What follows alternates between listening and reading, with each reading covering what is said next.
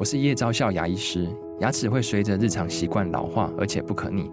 当珐琅质受损，牙齿结构会出现破裂，还有细微的小孔，导致我们牙齿变得又脆弱又敏感。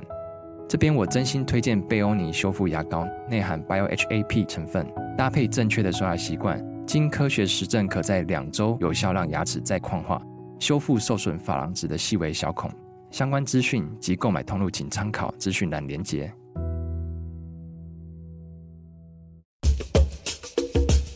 你要泡什么？要泡茶、泡咖啡，可不要泡沫经济；要泡泡糖、泡泡澡，可不要梦想成泡影；要泡菜、泡饭、泡妞、泡书本，就不要政治人物跟咱们穷泡蘑菇。不管泡什么，张大春和你一起泡新闻。台北 FM 九八点一 News 九八九八新闻台，在二十四节气里边，今天是小雪，嗯、也是我们的娱乐轰趴单元。访问的是已经五年不见的导演萧亚全，他有一部新作，即将在十一月二十四号星期五，也就是两天之后全台上映。电影《老狐狸》，萧亚全导演这部电影今年入围了第六十届金马奖的呃最佳导演奖、最佳男配角奖。男配角是戏是在片中饰演谢老板的陈木易老演员了。另外还有这个最佳女配角饰演林真真的刘意儿，此外还有四个技术奖，包括最佳美术设计、最佳造型设计、最佳原创电影音乐以及最佳原创电影歌曲。呃，要先恭喜肖导演，呃，这些个奖呢，一共有有七有六个奖，七项七项啊，嗯，谢谢，嗯，谢谢，入围入围就是得奖嘛，是吧？谢谢。来，我们来谈谈《老狐狸》这部电影。这似乎这是一部具有历史以及同时也具有现实感的题材。是它跟台湾的某一个特定阶段的这个社会环境有着非常密切的关系。谈一谈这个背景。好。好好，大春老师，还有各位听众朋友，大家好，我是老狐狸的导演萧亚全啊。那我的新的这个电影的作品就是《老狐狸》这部电影。嗯哼，呃，这部电影的时空是一九八九一九九零那半年之间发生的事情。嗯，但但是我心里呢，希望它不是一个，它不只是一个一九九零的故事，它。当然，只是我们任何一个故事都需要附着在一个时空之下，嗯，哎，选择了这个时空。但我更希望它的里头碰触到的价值观可以超越这个时空，比如说不在九零年的当时，而在今天这个呃二三年的这个当下，对这个价值观也有一些共鸣。那不止在台湾，可以在其他的地方也会有共鸣，这是我的我我的期待。也就是说，三十三四年之前的一个社会背景，对，而且也发生了诸多让我们今天即使嗯年纪大了回忆起来还能能历历在目的某些事件，这些事件又牵涉到呃我们今天所共享的这个社会里面某些可能已经彻底改变的，对，刚才你提到的价值观，价值观，嗯嗯，价值观。呃，他是从一对父子，而且是失去了呃祖宗愧的母亲啊，对，呃这样的一个一个生命阶段开始的。对，孩子这一年也只有十一岁。对，父亲兼着两份差事，至少是吧？对，还有家庭代工。对，嗯、来谈一谈这故事的梗概，只要不爆雷啊，其实人外没什么雷好爆。对啊，我我觉得最有趣的或者最可看的，我还是认为是里头人物的诸多选择。嗯、那个故事线对我来说，哎，故事线也有趣，但故事线我没有那么的介意。我我们去谈到它，嗯，嗯，我我好，我我大概说一下啊，哎，这是一个小小男孩，就刚刚老师也提到了，他是一个十一岁的一个男孩。在啊，为什么十一岁呢？我我容我稍微啰嗦一下。嗯、我我个人一直都觉得，呃，我很多的价值观的建立或启蒙，常常在十岁左右。嗯，我们对很多善恶或者是进退的这个呃呃落实，好像常常都对社会的一锤定音，还有点这种感觉啊，生存法则有有可能。嗯、你你开始组织起来，你父母说的话，你开始对照到社会，开始出现了迷惑，开始出现了你自己要怎么去认知的这个过程，好像都在这个年龄。嗯、所以我我一开头就很希望是一个这样年龄的一个主人翁，十岁上下的一个主人翁，因为我要谈价值观嘛，我希望他受到冲击。他的冲击最主要就来自两个一左一右的这个诶拔河，一个来自他的父亲，一个来自他的房东。那这两个角色在他的生命里面给了还蛮颠倒的社会观察或建议，然后看看他怎么被撞击。嗯哼，这个所谓的撞击也来自于一九八零年代末期台湾前烟角木那个时代。对，也就是说，有大部分的你遇到的困难，对，就会碰到说钱能不能解决，对，以及你有没有钱去尝试解决，对。如果没有钱，或者是没有不具备钱所带来的希望，对，活下去的动力也是会会为之减少。对，我觉得今天，我我我自己对今天呃社会的观察，觉得阶级的对立一直在扩大。嗯，那关于这样的事实，其实不止台湾，整个全世界都都很雷同。关于这样的事实，有很多的作品在探讨。嗯哼，每次大家探讨这些题目，其实它太过庞大，很容易在这个结尾的时候是一种愤怒收场。是，那我我没有，我不喜欢这样子，或者是仇恨，知道吧？对对，甚至是仇恨哈。我我不喜欢这样。当我自己也想要碰这个题目的时候，我会一直质问，就是说，对于这件事情，我能够提出任何一点点、一点点的观察或建议吗？呃，我我大概不会这么，我不会很天真的说同理心可以解决阶级问题，这个我不相信。嗯，但是我可能会相信。没有同理心会扩大阶级问题。嗯，我很喜欢，诶，我我想赞美那个事情，这个价值观就是同理心的可贵或重要。这件事情，我回头我自己的生命里面去回溯，我我的父母充满着这种的态度，他们相对会显得懦弱或什么，总是优柔寡断，但他们的核心可能就是。帮别人留余地，为别人着想，就是都是设身处地，设身处地。那这个东西好，重点是我是不是认为它百分之百的好，适用于今日呢？我也不这么认为。嗯、我认为这些事情又有时空的相对性，这个很麻烦、啊。你要提供 moral lesson 啊，一个道德教训，但是。呃，提供的浅了，就会让人觉得说，哎，你这是说教。对。可是你要把它搞得复杂了。对。嗯，如何在一个复杂的故事里面，对，谁谁看得懂？嗯。所以你怎么去切入呢？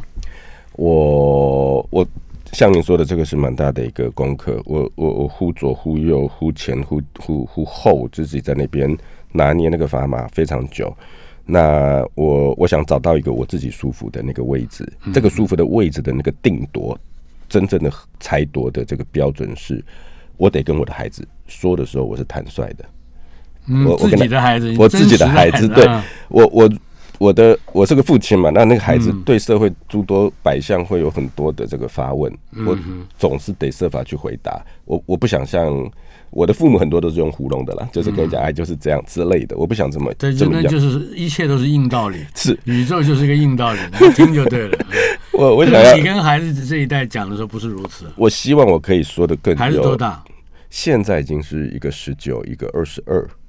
但是我说的，你 快要 快要度过隧道的黑暗了。但这些话题的演的的启动都不是现在啊，那个可能十年前种种的就一直在在发生跟累积嘛，就是一样，从他们十岁开始对这个世界有开始自己的看法要建立的时候，就一直发生的话的话题。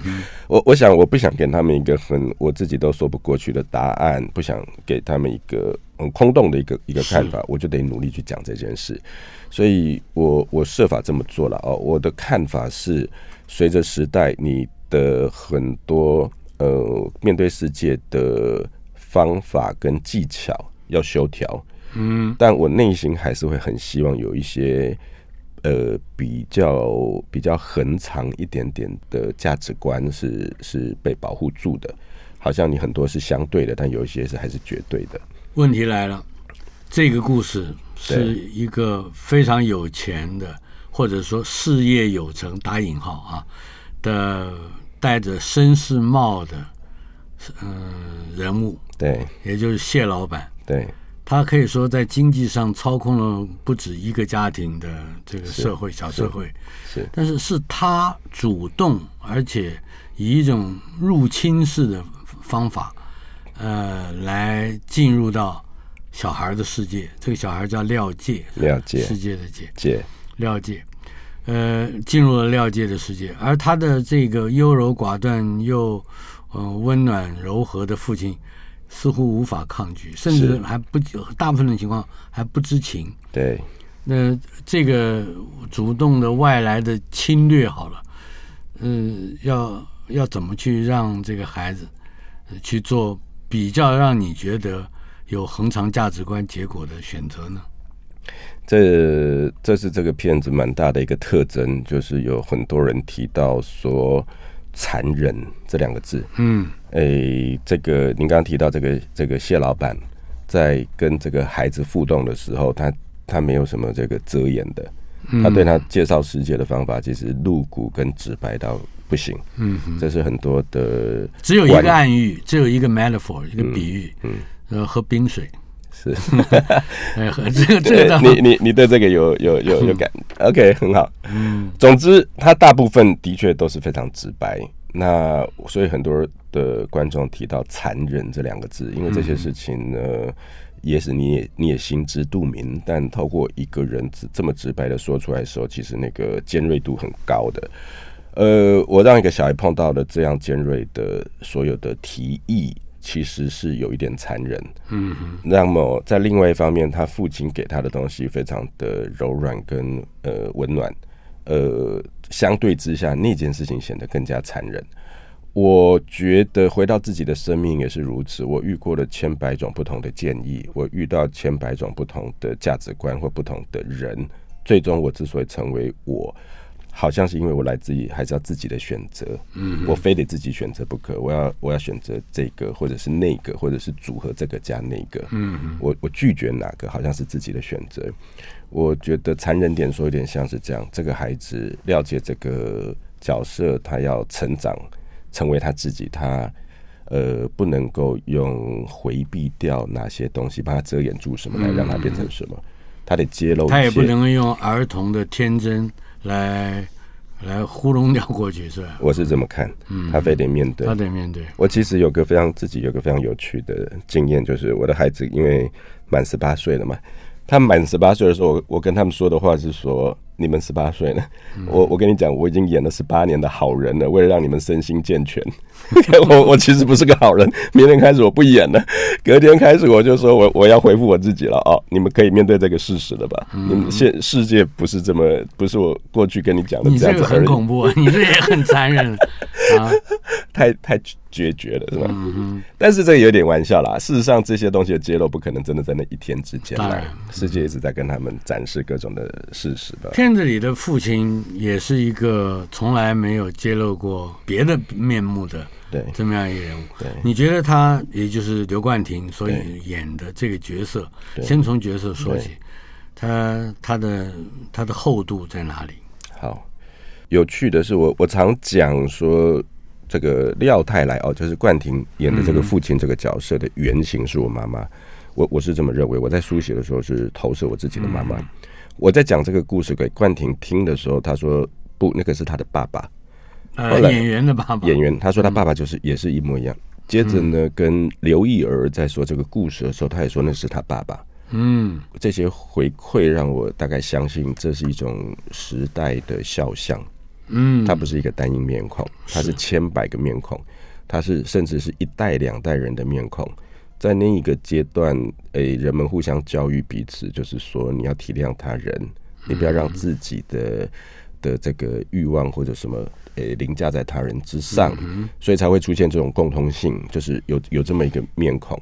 那呃，冠廷扮演的这个人是这样子面孔的人，他放到了当下会显得他相对的很隐性，可是。我喜欢它的厚度，就是说，它其实描绘出了一种一种世代的长相。我的太太在看这个片的时候，她就对于冠廷那个角色非常的呃相信，非常的赞美，因为那让她联想到太多不不可能是什么三叔公谁谁谁的。他的确是有一个很特别的地方，比如说他同时保有的几份工作都有特定的专业性。对，他一方面在一个非常算是非常典型，而且还不算小小的。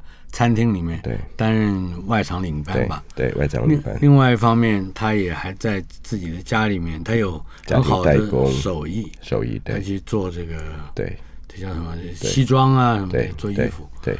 好像对于在家里面还有一个未来的梦想，对，那就是孩子和父亲一起分享对母亲的记忆之中之中。对，有一个很重要的行业，理容。哦，对他们想要开开一个理发人，对，他就赶紧去练习这个专业。也就是这几个这几个看起来在底层里面提供一种既不是产业又不是服务业，嗯、又好像是服务业，嗯，又带点产业特质的，对，这样子的一个一个行当，好像对为这个角色带来了比较多的生命内容。我我这些这这几个刚刚提到的这几个项目都完全来自我自己的家庭啊！我爸爸从我们从南部上来台北之后，他就当了餐厅领班。嗯哼，我很确定当时跟他的任何专业其实无关，那更像是家乡这个大家的互相介绍。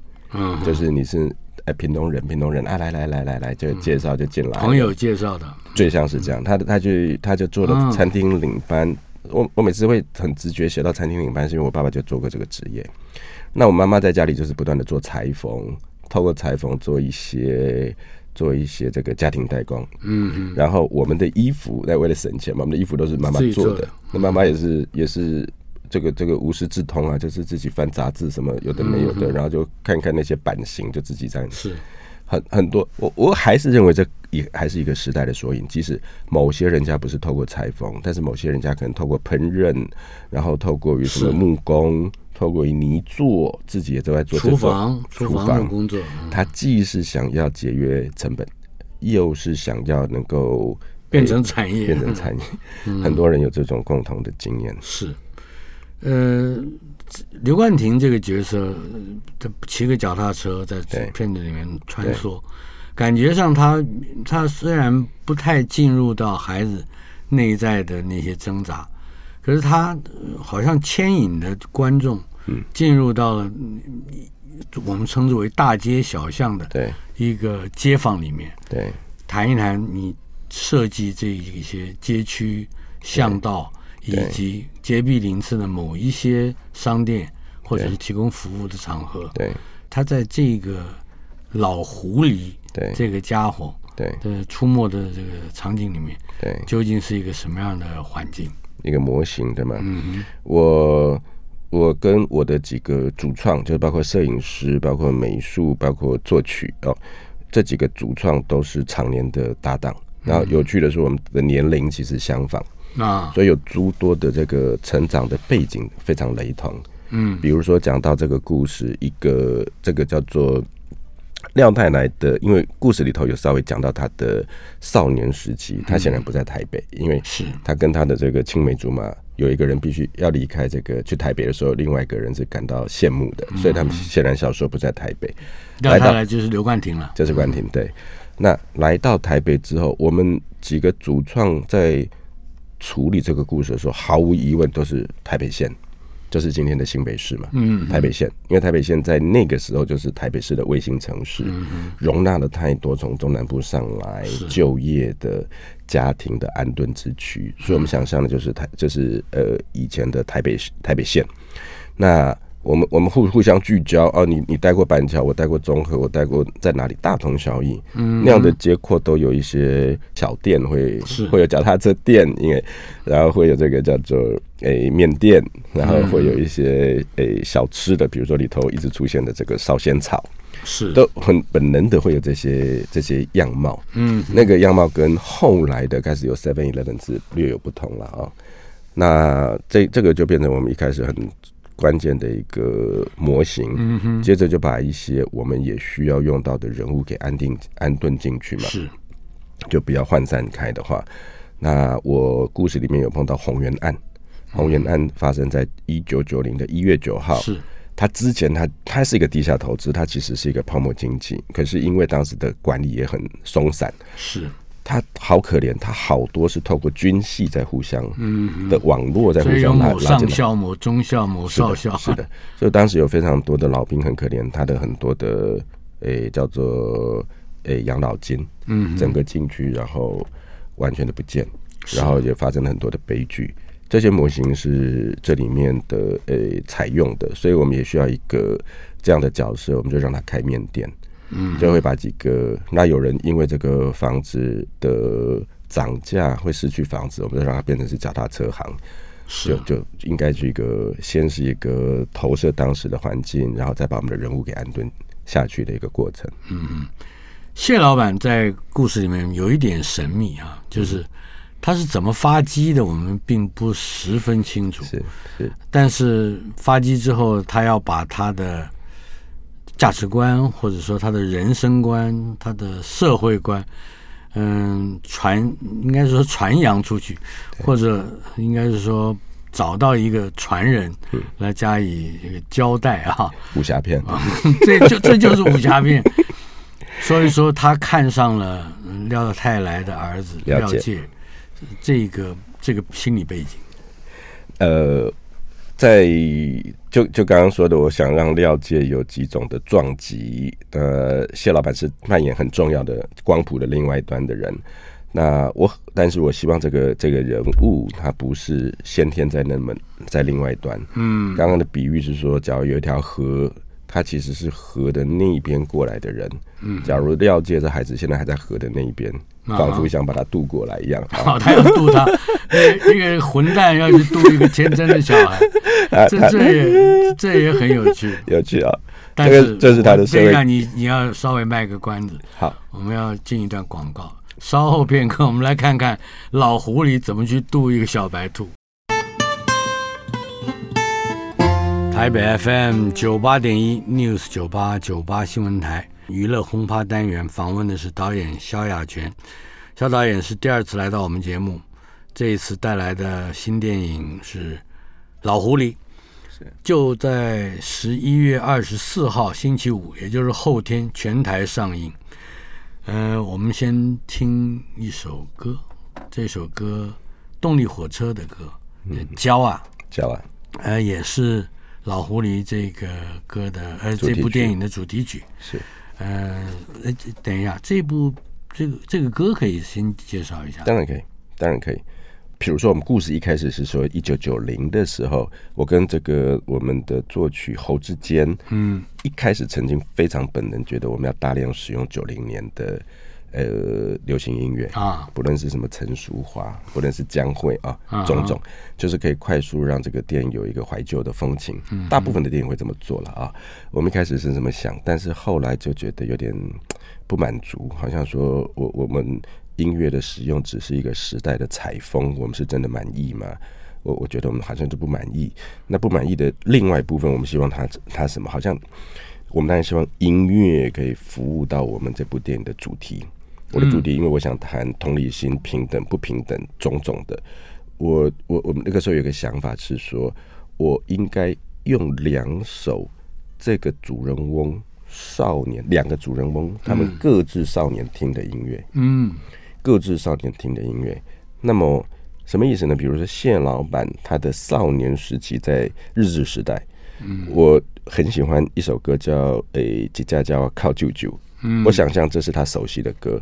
他少年喜欢听的歌。是，然后刘冠廷他的少年时代有一首情歌是他喜欢听的，后来我们选择了《When I Fall in Love》这首歌，那所以这两首歌反而都不是一九九零年，反而是我们主人翁的少年时期他们各自听的音乐。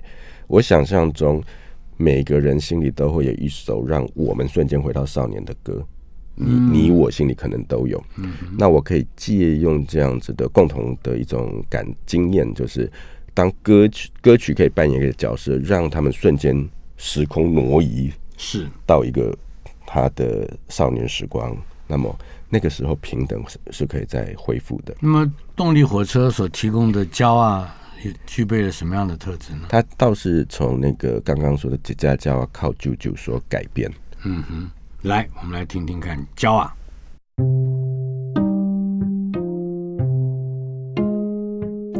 动力火车是在现在做的这个歌，对，他回去的时代到底是也就是九十。我们在电影里面用这个歌用了《吉家教靠舅舅》，以及原创的这首歌。那《几家教靠舅舅》是是融在剧情里的，就那个 CD 一播就是《几家教靠舅舅》嘛，哈。天慈悲若无情。我刻的生命，想编织出一个家，多渴求多无力。天但未到日头，煞乌暗。梦若是挂心肝，你敢有胆提起半？为为着有一天停靠，相依相偎，袂到的未来，找无希望，看破。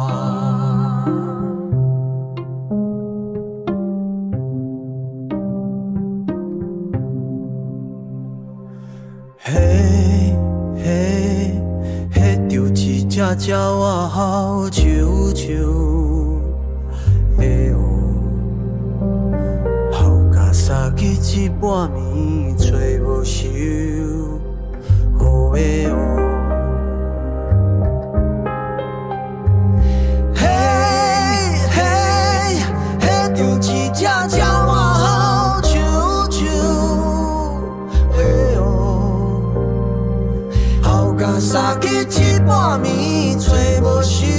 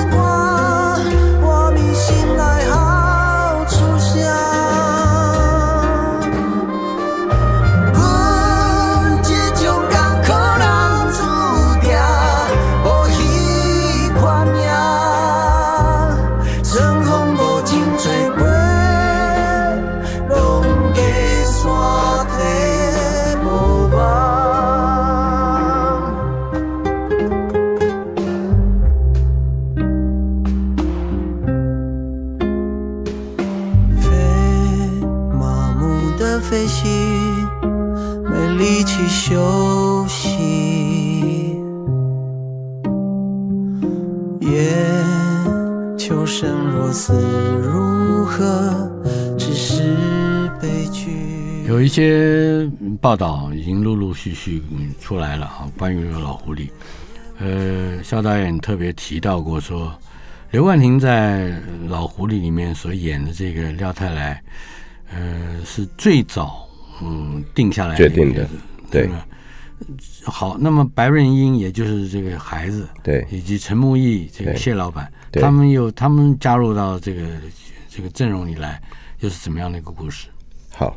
冠廷，因为我短片跟他合作过，然后很喜欢这个演员，嗯、那么我在写的时候呢，就投射是他，所以很早就跟他们做讨论，嗯哼，然后也得到这个诶这个意愿之后，我我其实这个我这个角色是从头到尾没有换过人选的，嗯哼，甚至有些书写的时候会想象着他在写，那确实一个一个敲定的次序，我倒不见得记得很精准。刘意儿，刘意儿是我 这说来好笑，我我有一天在看那个叫做那个 YouTube 里头那个直棒美女开球，有有有这样一个节目，她去开球，我在看了那个画面，对他的印象很深。我说，请那个 casting 去找这个人来，这样。嗯哼。那来了之后，我们去做了一些试戏，我直接把他抓到那个叫做西门町那个金狮楼营业中的状态，就是让他在里头走动。我想要看看他的魅力如何。当时就会觉得这个人很有美荧幕的魅力啊。嗯嗯。哎，是这么决定他的。那木一哥比较晚，因为你知道台湾因为这个曾经很长一段电影工业是瓦解的，是我们在某个年龄层的演员一直有匮乏，因为这个要跟工业一起成长，是一直带一起带上来。比如说你今天你要看这个三四十岁的演员比较不缺了，嗯，但是五六五六十岁的演员一直都很缺，嗯，那常常我们就要去电视圈里面做，是去去寻找。陈木易还曾经演过我制作的一部电视剧。是小站啊，我没看过。对不起，他他演一个就是大概几集里面的那个角色，是是是。那个时候他他非常勤奋，是什么角色他都愿意尝试。他是个辛苦人哦，他有自己的故事。我 我我很在乎每个演员他自己生命的故事，因为好像在拍摄的时候，我们可以设法去呼唤呼唤某些东西出来，跟角色有有有对可以对流的东西，可以有机会呼唤一下。他是个非常非常勤奋的，然后呃，成长过程有很多的辛苦的一个演员。我我相信这这是他一切厚度的来源。对他，而且他好像还是台大历史系跟外文系的。学生哎，这部分我倒真不知道，但我知道他是我学长，嗯、除非他有双学位。嗯、我我我就是那个叫做现在叫北艺大嘛，以前叫艺术学院，对，也在北艺大，他是艺术学院的我第一届的学长。嗯哼，那戏剧系啦，我是美术系，他是戏剧系。那哦，但是我要强调一下，因为他是。好像是当完兵出了社会才去考的，所以年纪比我大很多。就是我们只差几届，可是年龄没我没有那么靠近啊。是，那他其实骨子里头是一个科班的科班的学院派的养成。嗯嗯。那呃后来的很多的表演经验呢，就呃我我觉得我们的我们的这个这个市场一直都不需要五六十岁的人，五六十岁都极为样板。我不知道你有没有这种感觉，就永远都是演一个什么父亲。角色从来没有深刻的描写过这个五六十岁这个这个年龄，那这一定会让演员的这个表演空间的相对的受限嘛。是，但我相信他那个生命的厚度是这次他被看到呃的最关键的原因，所以我有我也绝对不会说他这次的这些成绩是我给予他的，这不可能，就是他自己就有这个厚度，我们才有有可能去稍加运用而已。一分钟告诉我，他头上那顶帽子究竟怎么回事？啊，你知道绅士帽是士绅嘛？啊，就台湾有过一个阶段是有这个士绅文化的，那这个士绅文化呢，是很多穷人仰望的，嗯，很多穷人仰望的的一个符号，就是好像我在心里的自卑，就是我没有办法成为一个士绅。一旦你有钱了之后，你想要模仿的常常都是这些外表的符号，啊哈，嗯，而且远远的就看见他戴了那帽子来了，是的，是的，是的，很远是吧？很远就开始羡慕了，是的，是的。台北 FM 九八点一 News 九八九八新闻台，访问的是导演萧亚轩，他的电影十一月二十四号星期五全台上映，不要错过。电影的名称《老狐狸》。呃，萧导演这对于几个角色，好像用力甚深，特别童星，对，很不好处理。是小狗、小孩儿，对吧？对对，都很难搞。对对。那可是白润英似乎也是一个。嗯，对对，对你而言不会后悔的选择，完全不会。嗯哼，我我故事当然一写完，心知肚明，最大最大的挑战就是这个小演员，因为主角就是个小演员嘛，你躲都躲不掉，你要用什么障眼法都都行不通，这就是一定要硬碰硬的。所以一开始最大的压力就是这个男演员。嗯，我我的确一开始就想到白润英这个名字，可是就很不巧，那个时候刚好看到他们的呃新闻稿，说他们要吸引，要什么。诶，功课为重，嗯，我我自己也也也很重视这个啦，就会觉得既然这样，就别去打扰他，我们就开始做试镜嘛，哦，蛮大量的试镜，嗯，这事情可能整整半年，呃，也几乎有一些结论了，好像要尘埃落定了，我就有一点遗怕有遗憾，就跟 casting 说，可不可以还是联络一下白人英，嗯，了解一下他还有没有可能。结果这一询问呢，就就可能是是有可能的。我们马上碰面，然后这个事几乎就在一个小时内就就就决定了，uh. 就是他了。是他很这个白人非常非常特别。我我自己平常拍广告，遇到其他的一些小演员，常常要用哄的骗的。嗯哼。但是润英不同，润英的心智非常的健全，跟跟家庭有关，家里家里的整个养成跟价值观其实非常的非常的健全。他的状态是我可以直接跟他对话，也就是说讨论一个角色他怎么看，然后他也会有一些诶，甚至有些反驳，有些这个哦诶询问。我我一定得要说服他，嗯哼，那他如果同意了，他就他就真的做得到。我当时养了第三个孩子了啊，等于是这样，是是是是，不敢了不敢了。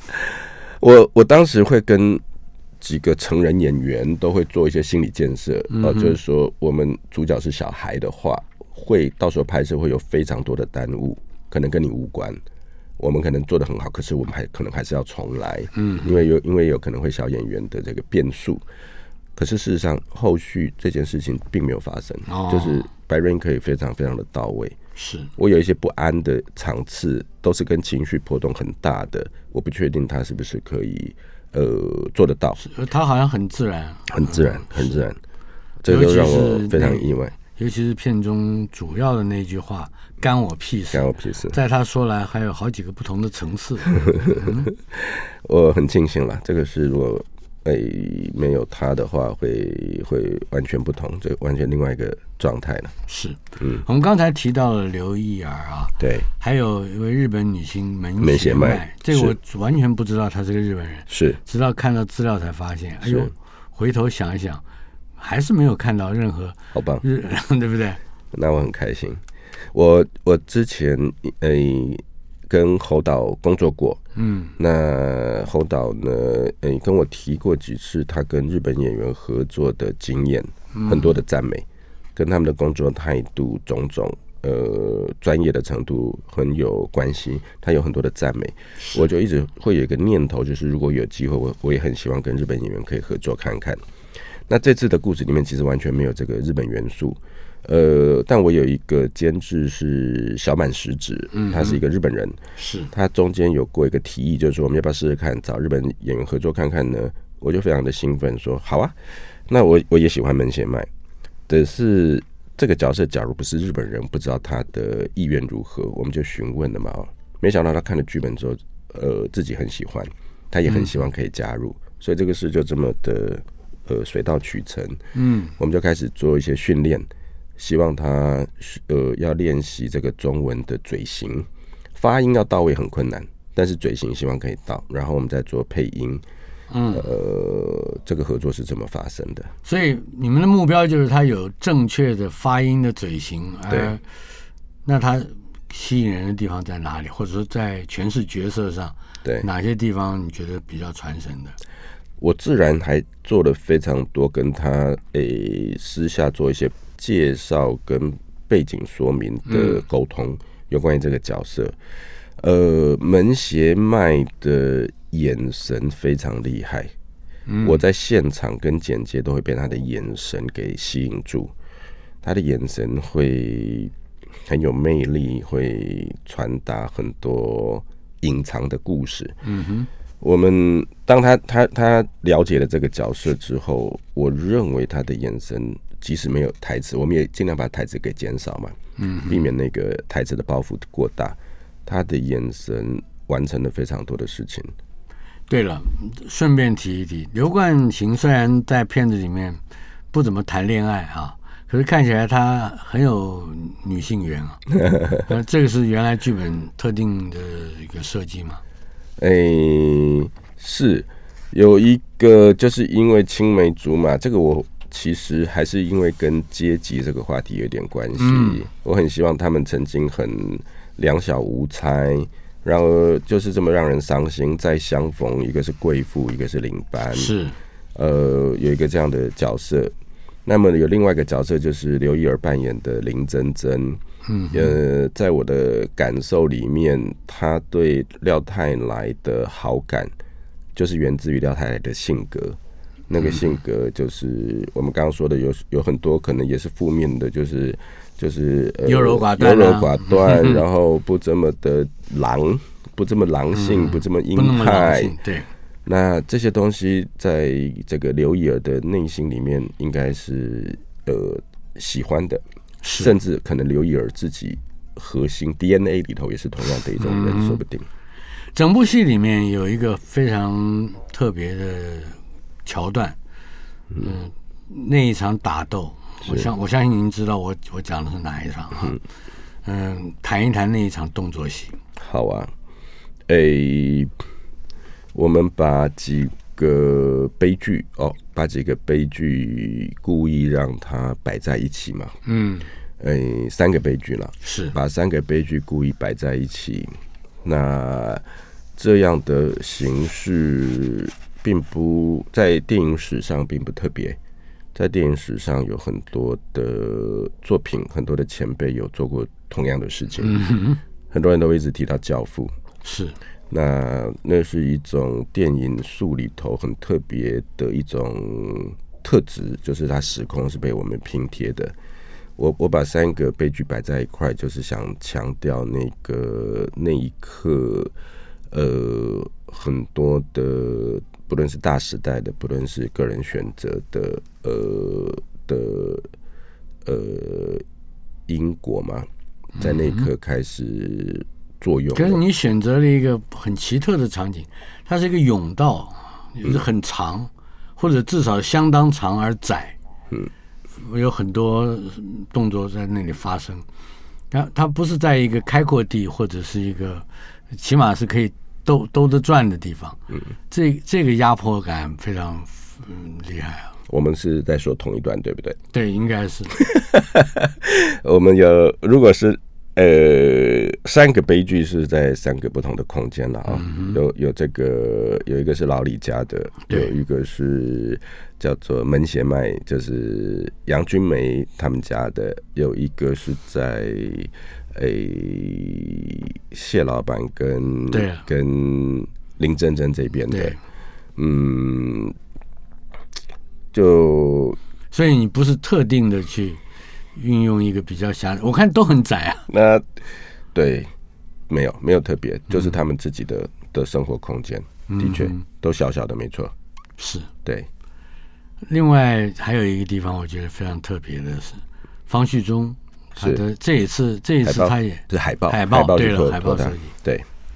呃，我跟方旭中以前没有合作过。嗯哼，我们在这一次的海报设计的时候，行销公司给我一些不同的设计师的一些作品，嗯、然后诶，希望我可以看一下，觉得哪个跟我们这部片可能吻合一点点。那我看到一些方旭中的一些旧作，我觉得应该蛮适合的，所以就这样，呃。促成了这次的合作，我们的两张海报目前的反应都很好。嗯哼，我觉得他把某些我我我也想传达的，不全然是这么写实的，而是有点点象征预言。对，预言不是那个预知未来，而是那个伊索寓言那个预言的的这种诶这种调子，好像是蛮吻合的。那么造型设计呢？王志成。嗯哼，我们有一个统合在一块儿，就是美术跟造型统合在一起，叫艺术指导哦，是王志成，这当然也是老搭档。王志成是个非常厉害的，呃，台湾很厉害的一个艺术指导。那我的诶场景都是由他来建构啊，然后服装也都由他来建构，这两项都入围了金马奖。我。好喜欢他在所有造型上面运用的一一一下就到位的这种这种符号化的设计。嗯哼，他也不做作啊，不做作。嗯，要在写实范畴中的的这种符号化，否则你就会非常的形式感。我我并不希望是这样。那比如说那个谢老板，他永远都戴小指都戴的一个戒指，这是完全就是民间的这种防小人的这种是这种。这种习惯嘛，对吧？然后他的三件式的西装，不管他在什么场合，他都要三件式的西装。你刚刚提到那顶帽子，那顶巴拿马帽，他跟永远遇到一个穿那个破破的这个叫做学生服的小孩，嗯、那一瞬间那个阶级的斗争马上就很清楚、很明确。他们两个的是完全不同的处境的人。那那那个叫做呃刘冠廷抹油头或不不抹油头，这种运用都蛮巧妙的。既然说到油头，最后一分钟的时间是把刚才我们在广告时分时间你提到的令真梳头发的那一个画面，再跟我们说一说。永远难忘啊！刚刚因为我们是提到说，那个谢老板为什么老戴个巴拿马帽？或者说台湾其实有这个式神的文化，式神这么做，所以很多人这个诶脱贫之后很想要去模仿的，常常是这种符号。嗯，嗯，我我的父亲是一个随身会带一把扁梳的这样这样的一个人，篦子叫篦子什么？他动不动就在补补妆，就在梳他的油头，很像那个女人在一直在补口红一样。呃。我小时候常看到这一幕，然后我后来知道这一幕其实不是为了爱漂亮，嗯、这一幕是怕被人看不起，嗯，也就是一个社会地位的问题，也就是说我要把我的外形整理的很好，人们才会尊重我，是，就跟那个帽子非有非常的雷同的。嗯、是，访问的是导演萧亚轩，两天之后他的新电影《老狐狸》就要在全台上映，不要忘记十一月二十四号星期五开看了。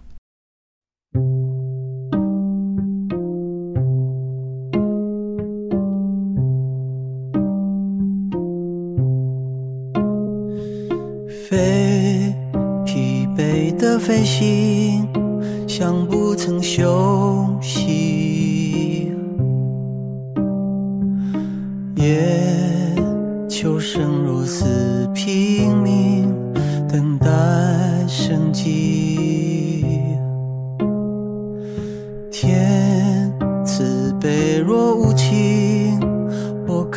生命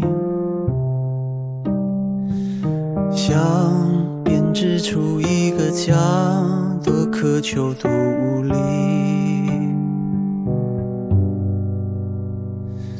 天单位到日头山乌暗，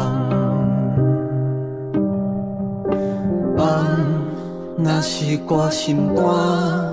你敢有胆提起我？为着有一天停靠，相依相偎，飞袂到的未来，最无希望看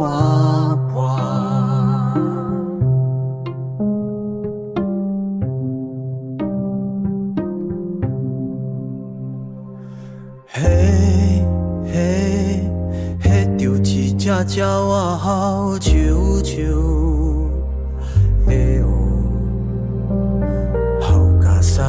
一半暝吹无休，雨的雨。嘿嘿，迄着一只鸟仔好啾啾，嘿哦，雨甲洒去一半暝吹。